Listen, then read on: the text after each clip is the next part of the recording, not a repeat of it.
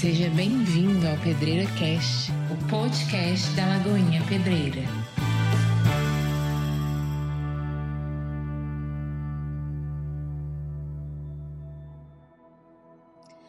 Boa noite, irmãos. Graça e paz sobre a vida de cada um de nós, em nome de Jesus.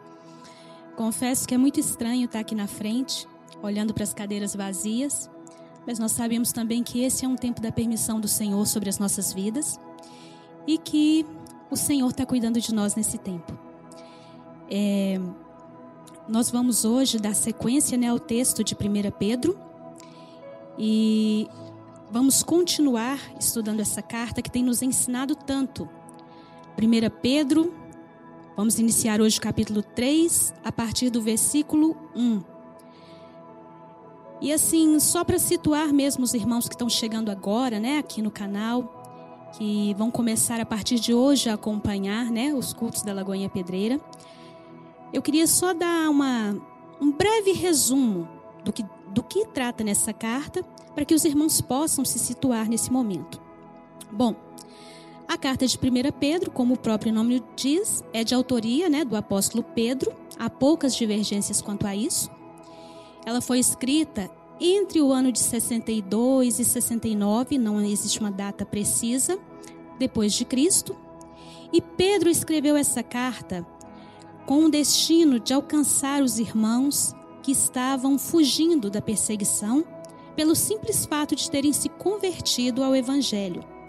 Né, esses irmãos, eles se encontravam ali na região da Ásia Menor. Né, Pedro cita ainda que eram as províncias do Ponto, Galácia, Capadócia e Bitínia. E esses irmãos, na verdade, eles eram gentios que haviam se convertido ao Evangelho. A perseguição aos cristãos começou a partir da morte de Estevão, quando os judeus né, tiveram que fugir, sair de Jerusalém, serem dispersos dali. E à medida que eles vagavam pelo mundo conhecido e pregavam o Evangelho, pessoas iam se convertendo. E assim, à medida que eles se convertiam, eles assinavam o seu atestado de perseguição. Eles passavam a ser perseguidos. E agora perseguidos pelo povo que era o povo com quem eles conviviam, os mesmos cidadãos com quem eles conviviam.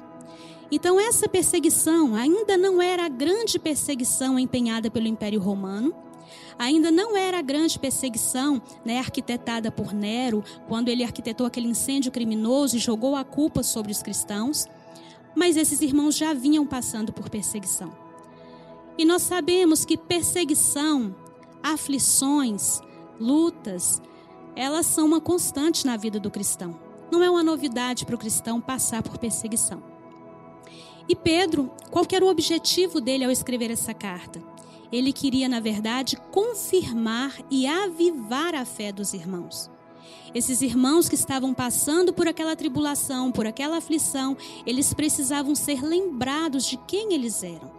Eles precisavam saber qual era o destino deles. Eles precisavam ter a fé deles alicerçada em algo que é eterno, para que eles pudessem enfrentar todas as situações que já estavam vivendo e que ainda viveriam, situações piores ainda. Bom, então, num primeiro momento, Pedro ele exorta os cristãos acerca do comportamento correto que todo cristão deve ter diante da perseguição, diante das tribulações. Existe uma forma de se comportar, que não é a que o mundo diz, que não é a que eu acho, mas é a forma correta diante de Deus, aquilo que Deus diz que nós devemos fazer. Pedro também, no primeiro momento da carta, ali no primeiro capítulo, ele traz à memória dos irmãos toda a obra da salvação. Né? A obra da salvação que foi determinada por Deus, que foi executada por Cristo e que é realizada dia a dia em nossas vidas pelo Espírito Santo. Então, ele trouxe à memória dos irmãos toda a obra da salvação, todo o projeto de Deus para a salvação do homem, a fim de que eles tivessem isso vivo em suas memórias ele também fala sobre a herança eterna, que todo cristão que é salvo, ele tem. E essa herança eterna é justamente a salvação, é a vida com Deus, é estar com Deus pós a morte, viver com Deus aqui na terra e pós a morte estar com Deus no paraíso. E essa herança, ela não é corruptível, ela não é, é ela é imarcessível, ela não pode ser corrompida, ela não pode ser medida, ela está muito além, muito acima daquilo que a gente pode imaginar. Então Pedro estava dizendo para os irmãos o seguinte: olha, aquilo que vocês estão perdendo aqui nessa terra por amor a Cristo, nem de longe se compara àquilo que vocês vão receber por amor a Cristo, por viverem o Evangelho de Cristo. Pedro também ele ensinou aos irmãos que eles não deviam se amoldar às paixões desse mundo. Agora que eles já sabiam que eles eram cidadãos dos céus, comprados pelo sangue de Cristo, eles precisavam viver de acordo com os valores eternos, com os valores divinos. A vida deles não podia ser mais guiada pelos valores terrenos. Pedro então traz essa verdade para os irmãos. Então eles deveriam paudores de que a vida deles não poderia mais se amoldar aos padrões desse mundo. Eles precisavam agora pautar no Senhor e o amor ao próximo. Então, esses pilares regeriam a vida e o comportamento desses irmãos. Então, então a submissão ela não é uma escolha para o crente. A submissão é uma condição para a vida daquele que aceitou, que recebeu Jesus como Senhor e Salvador da sua vida. E aí ele vem tratar da submissão às autoridades civis, da submissão dos senhores, dos servos para com seus senhores. E a gente agora entra no capítulo 3, também tratando acerca da submissão, só que a gente vai tratar de uma forma mais específica. Então nós vamos ler agora o texto do capítulo 3, 1 Pedro 3,1, que diz assim: Mulheres, sede vós igualmente submissa a vosso próprio marido, para que, se ele ainda não obedece à palavra, seja ganho, sem palavra alguma, por meio do procedimento da sua esposa. Ao observar o vosso honesto comportamento, cheio de temor.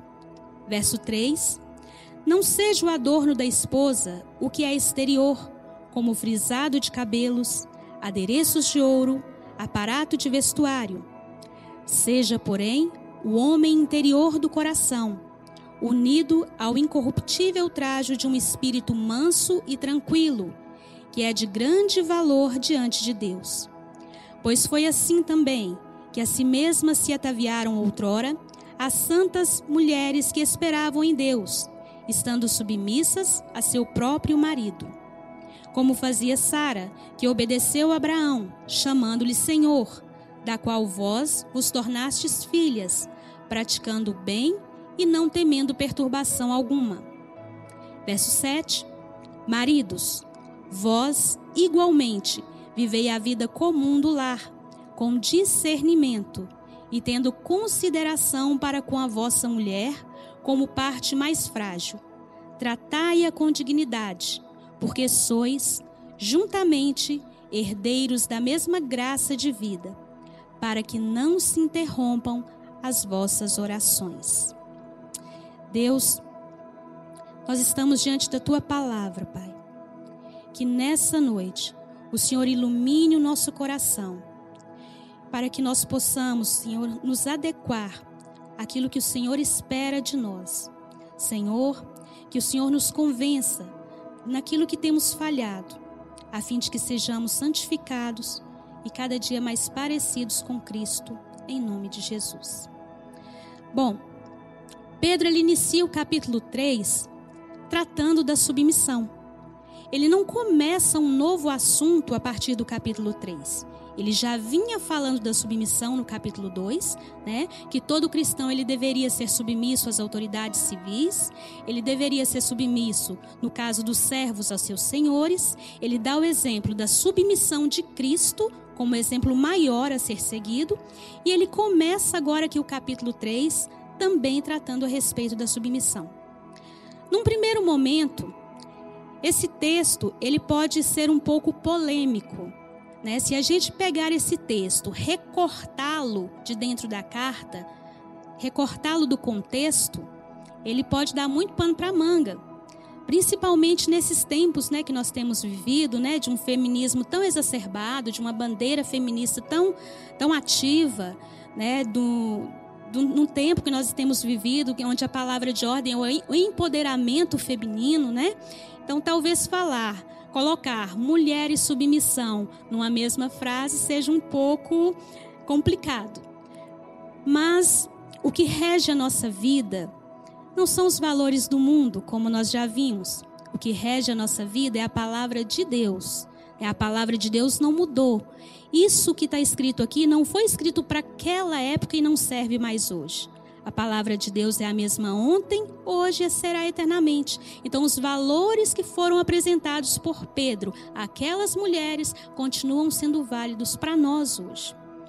Bom, num primeiro momento, Pedro fala aqui para as mulheres. Só que a gente não pode se enganar achando que a submissão é uma exclusividade das mulheres. Não. Pedro fala num primeiro momento para as mulheres porque o contexto pedia isso. O contexto da carta de Pedro pedia que Pedro desse uma atenção maior às mulheres, por ser uma classe vulnerável. A mulher naquela sociedade, ela era vista como uma pessoa sem valor, né? Ela não tinha valor, ela era desvalorizada. O papel social da mulher ele não era reconhecido. E essas mulheres aqui a quem Pedro destina esse texto, além de ocuparem um lugar né, é, é, comum na sociedade, não reconhecido na sociedade, elas ainda tinham se convertido. Então elas eram perseguidas pelo fato de serem mulheres, de serem desvalorizadas e eram perseguidas por serem cristãs, por terem é, recebido a Cristo, recebido o Evangelho. Então essas mulheres aqui elas precisavam entender como proceder na sua vida enquanto casadas. E de um modo muito específico, essas mulheres a quem Pedro se destina eram mulheres casadas com maridos que não haviam se convertido ao Evangelho. Então, essas mulheres ouviram a pregação do Evangelho, se converteram. Talvez esses maridos também tivessem ouvido a pregação do Evangelho, mas não se converteram. E essas mulheres agora tinham que conviver com esses maridos em casa. E Pedro vem ensiná-las, vem orientá-las como agir diante dessa situação. E o, e o versículo 1 começa assim: Mulheres, sede vós igualmente. Essa palavra igualmente né, tá ligando justamente o capítulo 3 ao capítulo 2. Esse igualmente se refere justamente aos exemplos que foram dados no capítulo 2, de submissão às autoridades civis, de submissão dos servos aos senhores e do exemplo maior de submissão de Cristo. Ou seja, Pedro está dizendo, mulheres, vocês também precisam ser submissas a, seus, a seu marido, assim como Cristo foi submisso, assim como os servos precisam ser submissos aos senhores e o cristão, de um modo geral, precisa ser submisso às autoridades a vosso próprio marido. Então, a submissão que Pedro diz aqui não é a qualquer homem. Não é uma submissão de gênero. Não é uma submissão da mulher ao gênero masculino, ao homem. Mas é submissão a seu próprio marido. O que, que isso nos ensina? O que, que isso ensina para a gente? A mulher, ela não pode se submeter a outra autoridade em detrimento da submissão do marido. Por um exemplo, a mulher não pode ser mais submissa ao seu líder religioso do que é submissa a seu marido. E a submissão que Pedro diz aqui, ela não está condicionada se o marido é ou não crente. É a submissão como estilo de vida da mulher que é, que é cristã. Continuando o versículo, submissa a vosso próprio marido, para que, se ele ainda não obedece à palavra, seja ganho, sem palavra alguma, por meio do procedimento da sua esposa. Pedro está dizendo para as mulheres aqui cristãs que não era o muito falar, que não era o muito pregar, que não era o muito dizer ao marido, que faria com que houvesse alguma mudança no coração dele. Mas que uma vez que elas se submetessem a Deus e se submetessem aos seus maridos, elas passariam a ter uma oportunidade de, com o seu comportamento, atrair esses maridos a Cristo. Esses homens eram descrentes. Talvez esses homens já tinham sido expostos à palavra. Então não era o fato da mulher pregar, falar, ficar no ouvido do homem ali como uma goteira insistente que faria com que a situação mudasse. Muito pelo contrário. Elas precisariam manifestar por meio da submissão, um comportamento santo, um comportamento piedoso, reconhecendo nesse marido a autoridade sobre a sua vida, a autoridade instituída por Deus. O versículo 2. Ao observar o vosso honesto comportamento. Pedro diz que esses maridos podem ser alcançados observando o honesto comportamento dessas mulheres. A mulher que ela demonstra um comportamento santo, um comportamento submisso, ela abre uma porta para que esse marido seja atraído ao evangelho. Para que esse marido seja alcançado pelo evangelho. Porque ela passa a refletir dentro da sua casa o caráter do próprio Cristo a imagem do próprio Cristo. E muito mais do que o que a gente fala, as pessoas prestam atenção em como a gente se comporta, no que a gente faz. E muitas vezes o grande problema está justamente na incoerência que nós manifestamos. Nós dizemos uma coisa com a nossa boca, mas nos comportamos de uma maneira completamente incoerente. Quantas mulheres querem ganhar os seus maridos para Cristo? Quantas mulheres querem ganhar talvez o seu filho para Cristo? Mas o comportamento que elas manifestam é um comportamento completamente contraditório com aquilo que elas dizem. Então, não cabe incoerência. Nós precisamos ser coerentes com a nossa fala e com o nosso comportamento. Não seja o adorno da esposa, versículo 3, o que é exterior, como frisado de cabelos, adereço de ouro, aparato de vestuário. Pedro aqui está fazendo uma referência à forma como as mulheres naquela época se embelezavam, se adornavam. Né?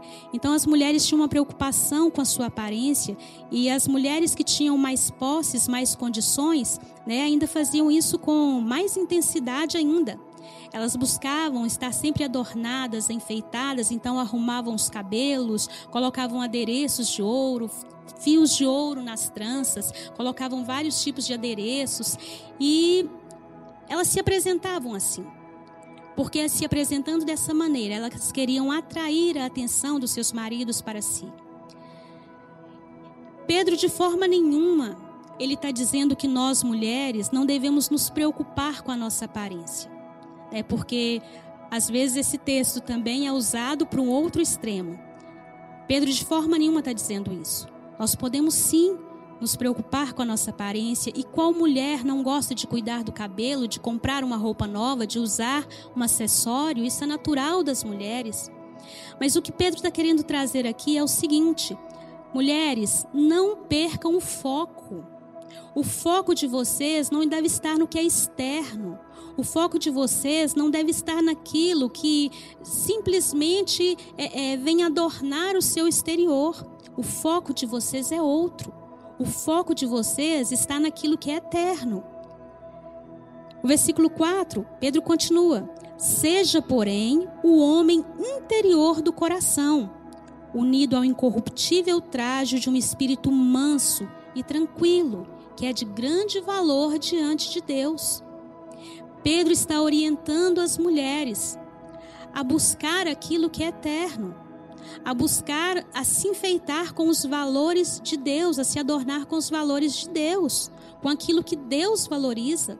Nós temos a tendência de muitas vezes desvalorizar aquilo que Deus valoriza. Um exemplo disso, por exemplo, né, é Samuel. Quando Samuel é direcionado por Deus a escolher um rei para Israel, ele vai até os filhos de Jessé, e ele diz o seguinte: Olha, é, eu vim aqui para ungir o novo rei de Israel. E passa por ele todos os filhos daquele homem. E nenhum deles foi escolhido, senão Davi. E Deus diz para Samuel: Eu não vejo como o homem vê. O homem vê a aparência, mas eu vejo o coração.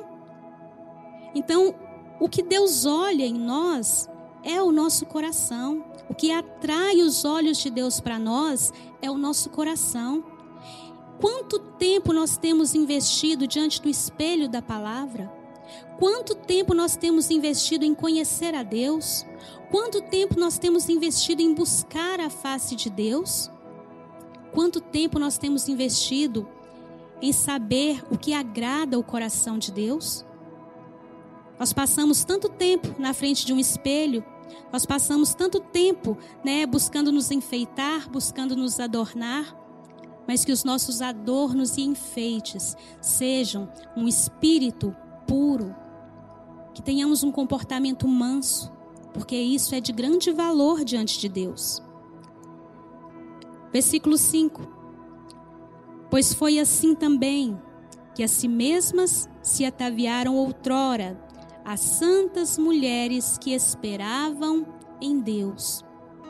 Bom, Pedro busca agora, no passado, a referência das mulheres santas, das mulheres que foram tementes a Deus, das mulheres que não negociaram seus valores, que não negociaram seus princípios, que não negociaram a sua fé e esperaram em Deus, esperaram o cumprimento da promessa delas em Deus. Talvez Pedro esteja falando para essas mulheres aqui: olha, vocês que ainda vivem com um marido descrente, guardem a fé, esperem em Deus. Até quando? Até quando eles se converterem. Sejam fiéis a Deus, se adornem daquilo que Deus diz que é eterno, que Deus diz que é valoroso, e esperem no Senhor, esperem em Deus estando submissas a seu próprio marido. Pedro usa o exemplo dessas mulheres do passado, porque elas confiaram em Deus, porque elas esperaram em Deus e permaneceram submissas a seu próprio marido, permaneceram submissas a Deus e ao seu próprio marido. O versículo 6. Como fazia Sara, que obedeceu a Abraão, chamando-lhe Senhor. Pedro cita aqui de um modo específico o nome de Sara. Porque Sara, como todos sabem, era esposa de Abraão. E Abraão, para o judeu, ele é o pai da fé. Uma vez que Sara é esposa de Abraão, as filhas de Sara, né, elas são aquelas que vivem por meio da fé, vivem confiando em Deus e tem o seu comportamento pautado por meio da fé. No caso, chamando-lhe Senhor, na verdade é uma referência a respeito, né? A reverência do marido enquanto autoridade, é, seria muito estranho hoje a gente chamando os nossos maridos de Senhor, né? Não cabe no nosso contexto. Mas o que Pedro quer ensinar aqui é a questão da reverência, a autoridade instituída por Deus sobre o marido. Praticando o bem e não temendo perturbação nenhuma.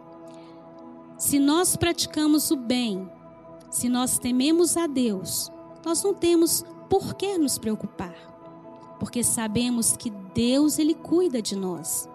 Nós só precisamos temer se praticamos o mal e se não nos submetemos a Deus. Aí sim, nós temos motivos para temer.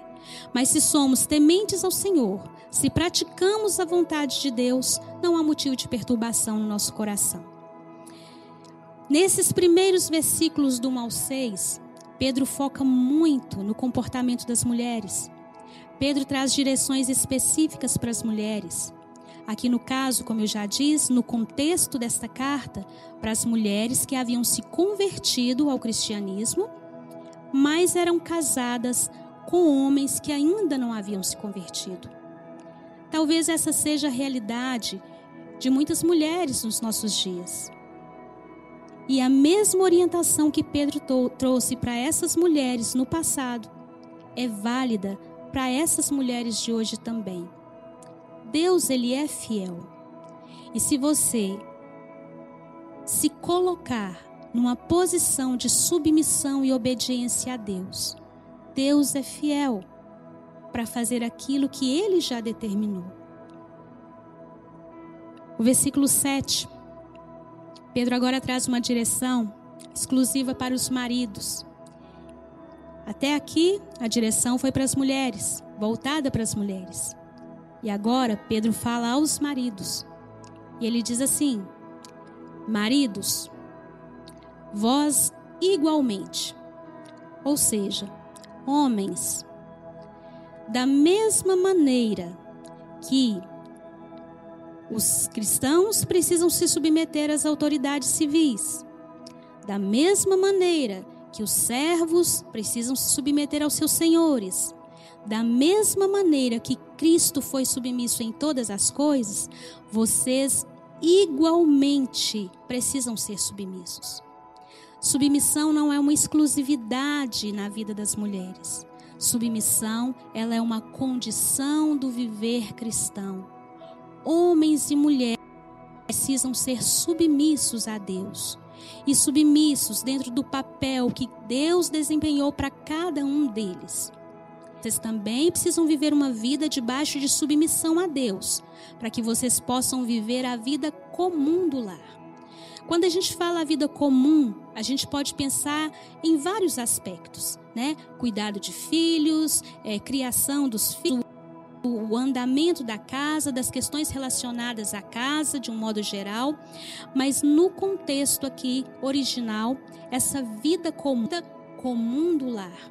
Ou seja, Pedro está dando uma direção direta aos homens. Ela é dada na Bíblia tanto para homens quanto para mulheres. Né? Um não pode se privar ao outro. O homem não pode se privar para a mulher e nem a mulher pode se privar ao homem nas questões sexuais relacionadas à vida sexual. Mas nesse caso específico, Pedro está dando uma, uma orientação para os maridos. Eles precisam viver com discernimento, ou seja, com sabedoria. Homens e mulheres são iguais diante de Deus, iguais em valor. Homens e mulheres não existe um maior do que o outro diante de Deus, mas são pessoas diferentes e Deus os fez de forma diferente.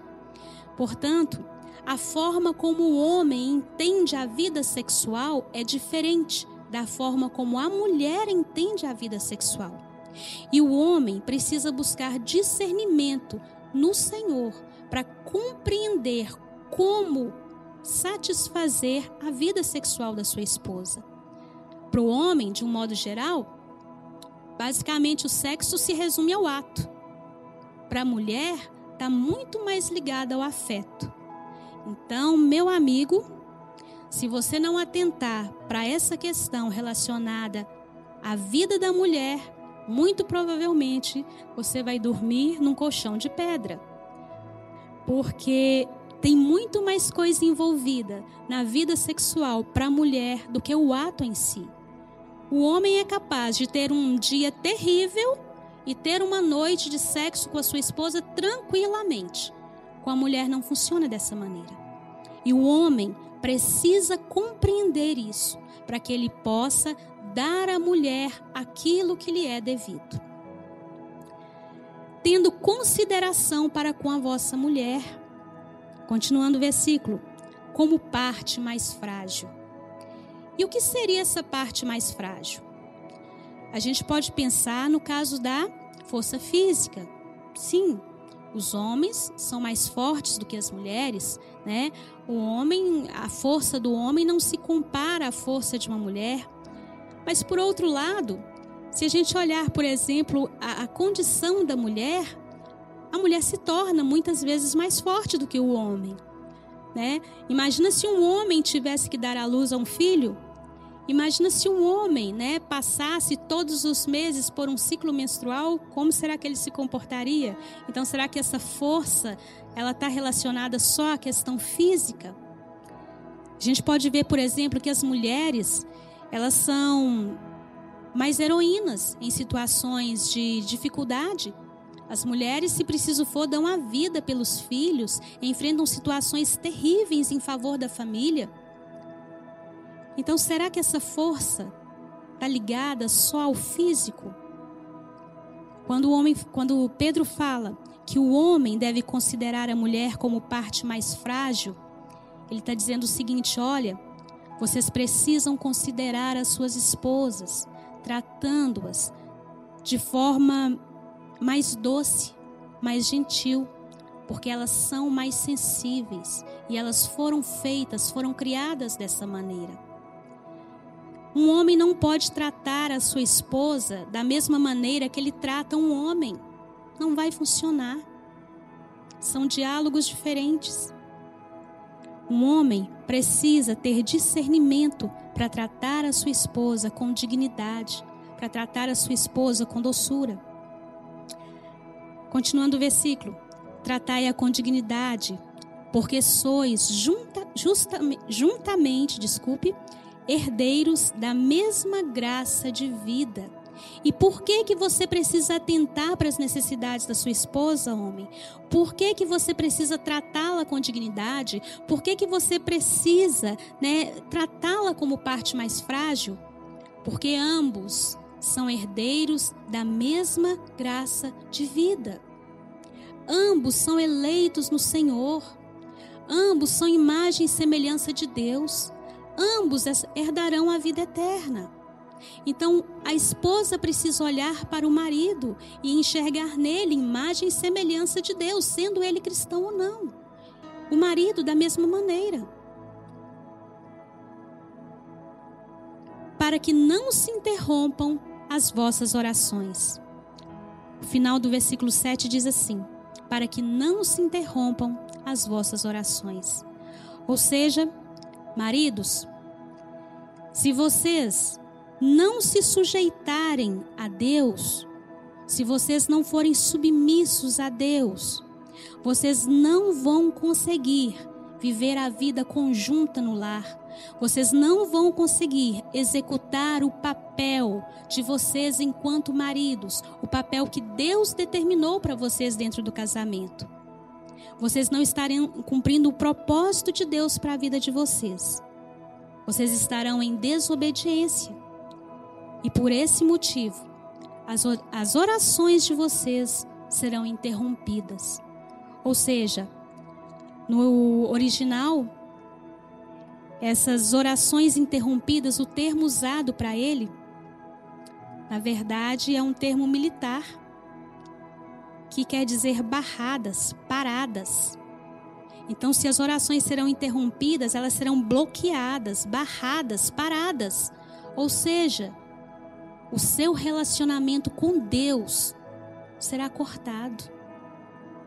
Você será desconectado do seu relacionamento com Deus. Na vida cristã, meus irmãos, não existe departamentos. O marido ele não pode ser um, um, um homem de Deus na igreja e um outro homem em casa. Da mesma forma, a esposa. Sabe, o marido ele não pode ser um homem exemplar dentro da igreja, servindo a todos, amando a todos e dentro de casa manifestar um comportamento diferente. Isso é incoerente. Deus não fragmenta a vida cristã. Deus olha a vida cristã como um todo. Então, aquilo que você é na sua casa, você precisa ser no seu trabalho, você precisa ser na igreja, em qualquer lugar onde você esteja. E se você não observa essa direção de Deus dada através de Pedro, de ser submisso, e porque você é submisso, você trata a sua mulher com dignidade, você tem as suas orações interrompidas. O seu relacionamento com Deus, ele é cortado. Isso é muito sério. Isso é muito sério. Nós precisamos ser crentes em todas as áreas da nossa vida. E a submissão, ela é para todas as áreas da nossa vida. Eu não posso ser submisso em uma área e deixar de ser submisso em outra. Ah, mas eu não concordo com o que está escrito. Ok, você pode até não concordar, mas isso não muda o que a palavra diz. O que Deus disse continua valendo e valerá eternamente. E se você tem problemas com respeito à submissão, seja você mulher ou seja você homem, eu acho que cabe até uma reflexão. Será que eu sou um verdadeiro cristão? Porque a submissão na vida do crente, ela é uma prática, ela é uma condição. E o maior exemplo de submissão que foi nos deixado foi o próprio Cristo. Cristo foi submisso a Deus. Cristo foi submisso às autoridades e às autoridades que o crucificaram. Cristo foi submisso em todas as coisas. Se a palavra submissão dói aos seus ouvidos, mulher, se a palavra submissão para você é equivocada, marido, então talvez você precise se questionar se você é um cristão, se você é nascido de novo. Porque o cristão, a marca do cristão é ser submisso. Pedro vem nos ensinando isso e a Bíblia inteira também nos ensina isso. A submissão ela não está relacionada à questão de gênero. A submissão ela não está relacionada à questão de hierarquia. Ela está relacionada a uma questão de funcionalidade, a papéis que Deus estabeleceu. Deus estabeleceu o homem como cabeça da mulher. Deus estabeleceu Cristo como cabeça da igreja.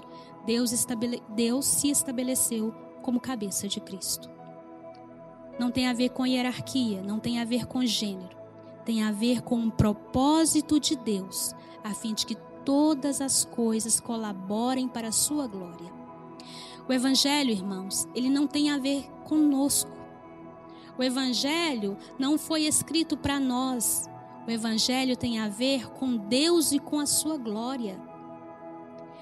Então eu não sou submisso porque meu marido merece que eu seja submissa. Eu não sou submissa porque eu tenho um bom patrão. Eu sou submissa porque é uma direção para o cristão. O cristão, aquele que é nascido de novo, aquele que creu no Evangelho de Cristo e que foi transformado por esse Evangelho, a marca da sua vida é a submissão.